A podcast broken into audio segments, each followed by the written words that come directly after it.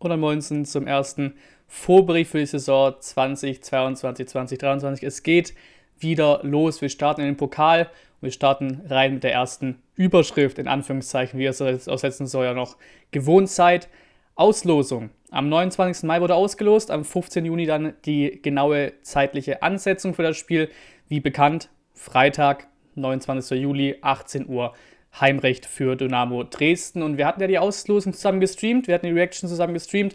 Und das war das erste Team, wo ein bisschen die Reaktion war von, oh, bitte nicht, weil zuerst wurde Dresden gezogen, danach wir, war so, bitte nicht jetzt wir. Und dann kam's. Es ist die nächste ewige Auswärtsreise für die VfB-Fans.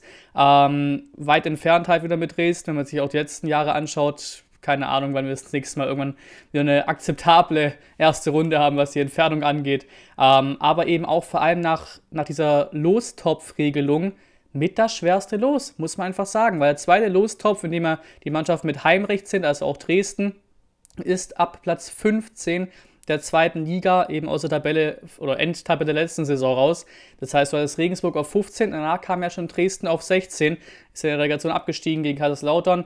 Und Dresden ist eben da auch der Hexenkessel, jetzt auch im Vergleich zu Regensburg zum Beispiel. In der dritten Liga logischerweise, was dann drunter noch kommt, äh, was auch im zweiten Lostopf ist, natürlich noch Magdeburg, Braunschweig, 1860, auch Kaiserslautern, klar auch schwere Clubs, aber ist mit Sicherheit von der Gesamtsituation her mit das schwerste Los, was du in der ersten Runde kriegen kannst. Dynamo Dresden, der Club selbst. Sportgemeinschaft Dynamo Dresden ist der ganze Name.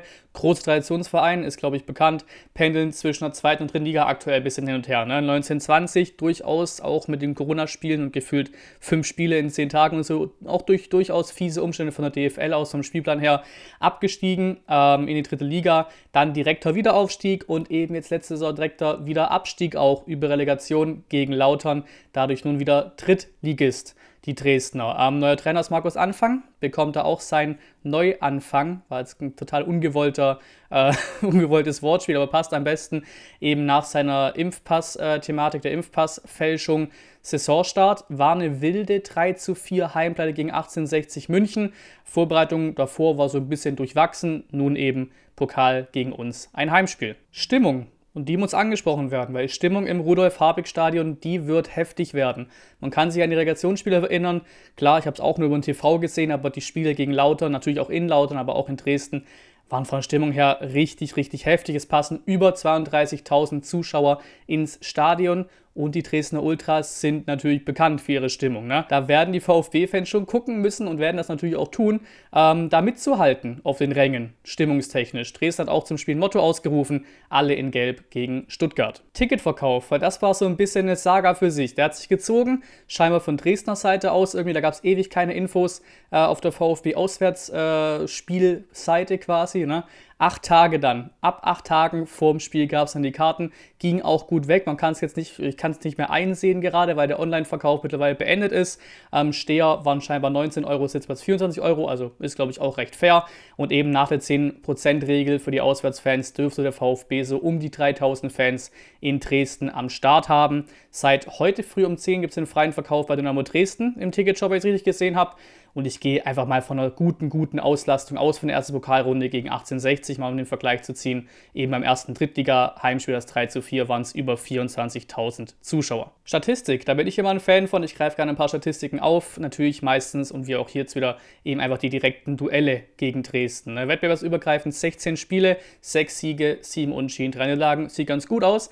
Aber diese drei Niederlagen waren eben in Dresden so. Das waren acht Spiele, drei Niederlagen, vier Unschieden und ein Sieg in Dresden, also das direkte Duell Heimrecht für Dresden. Ganz interessant hier, wir hatten zwei K.O.-Rundenpartien, Duelle im UEFA Cup, also der damaligen Europa League quasi, gegen Dresden. 1979 in der zweiten Runde und 1989 im Halbfinale. Beide Male kamen wir weiter und um das Ding nochmal kurz weiter zu spinnen, 1989 war die Saison, wo wir dann auch ins Finale kamen dann, war ja Halbfinale, ne? Und das dann gegen Neapel um Diego Armando Maradona verloren haben. Ne? Das ist für viele VfB-Fans leg äh, legendäres Spiel. Ich noch nicht auf der Welt gewesen, ne? klare Geschichte. Aber durchaus eins der größten Spiele der VfB-Historie. Und Spiel gegen Dresden, ja, durchaus selten. Einfach wegen den verschiedenen Ligen. Da sieht man die großen Abstände jetzt in den letzten Partien. Wir hatten 0 zu 2 Sieg 2020 für uns in unserem Aufstiegsjahr während eben Corona auch war, also keine Zuschauer im Stadion in Dresden. 2016 diese 5 zu 0 Pleite in Dresden und davor das letzte Spiel gegen Dresden oder in Dresden gewesen, eben erst 1995. Pokalhistorie, weil das ist natürlich interessant. Schauen wir drauf. Das beste Pokalergebnis für Dynamo Dresden war das Halbfinale 1993, 1994. Seitdem zweimal bis ins Halbfinale gekommen, 14, 15 da am BVB gescheitert, zuletzt sonst immer maximal zweite Runde. Da sind die Dresdner bestimmt auf Besserung aus. Wir konnten den DFB-Pokal dreimal gewinnen, zweimal in 50ern, also 43, 54 und 57, 58 und zuletzt eben 96, 97 gegen Energie Cottbus 06-07 im Finale verloren gegen Nürnberg und 12-13 gegen die Bayern verloren im Finale. Da war ich tatsächlich auch im Stadion. Ähm, seither nur einmal immerhin Viertelfinale gewesen. Das war 15-16 gegen BVB. Da natürlich auch ausgeschieden gewesen. Sonst war es bei uns auch das höchste der Gefühle eben mal ein Achtelfinale. Ne? Also da sind wir auch klar auf Besserung aus. Und was von heute noch kam vom Kicker, es gibt so viel Kohle wie noch nie. Also es lohnt sich auch finanziell im Pokal weit zu kommen. Transfers. Schauen wir uns noch ein paar Transfers an. Zugegebenermaßen, das ist schwierig zu bewerten bei Dresden. Das wird bei uns Ligisten dann wahrscheinlich ein bisschen einfacher werden bei mir, wenn ich es mit in den Vorbericht reinnehme oder auf jeden Fall in der Saisonprognose mit drin haben werde, die nächste Woche dann kommt. Letzte Saison hatten wir noch Idonis verliehen nach Dresden. Das ist jetzt auch wieder vorbei, kam zu uns zurück, war nicht so ganz erfolgreich, auch in Sachen Spielzeit nicht ganz. Geld wurde eingenommen für Daferner, der ist zu Nürnberg und wahrscheinlich somit das härteste, das Talent Königsdorfer ist zum HSV. Ähm, zugänglich interessant ist der Triljatscha, wenn man so ausspricht. Ähm, an dem waren wir auch dran. Der scheint bei denen der erste Keeper zu sein. Vom BVB 2 kam der dazu Kutschke geholt, Medichenko geholt, Schäffler geholt und Meier. Klar, als Absteiger bist du einfach ein Aufstiegskandidat, ein Aufstiegsfavorit in dieser dritten Liga. Bei uns ist ja das meiste bekannt, deswegen hier die nur noch Gerüchte quasi. Mangala wird wohl fest zu Nottingham Forest wechseln und Bears eben per Laie nach Magdeburg. Hier dann die genaueren Infos in einem Extra-Video. Bears nun auch zum heutigen Stand auch schon offiziell geworden. Aufstellung oder auch Kader. Wir werfen so einen kurzen Blick auf beides quasi. Transferperiode läuft dann noch bis zum 1. September. So sieht es gerade aus. Eine kleine Aufstellungsprognose auch nach den Testspielen. PK ist zum jetzigen Stand noch nicht passiert. Also können wir das nicht mit reinnehmen, was da eben auch in Sachen Personal, Personal ne, passiert. Wir haben alle Testspiele gewonnen.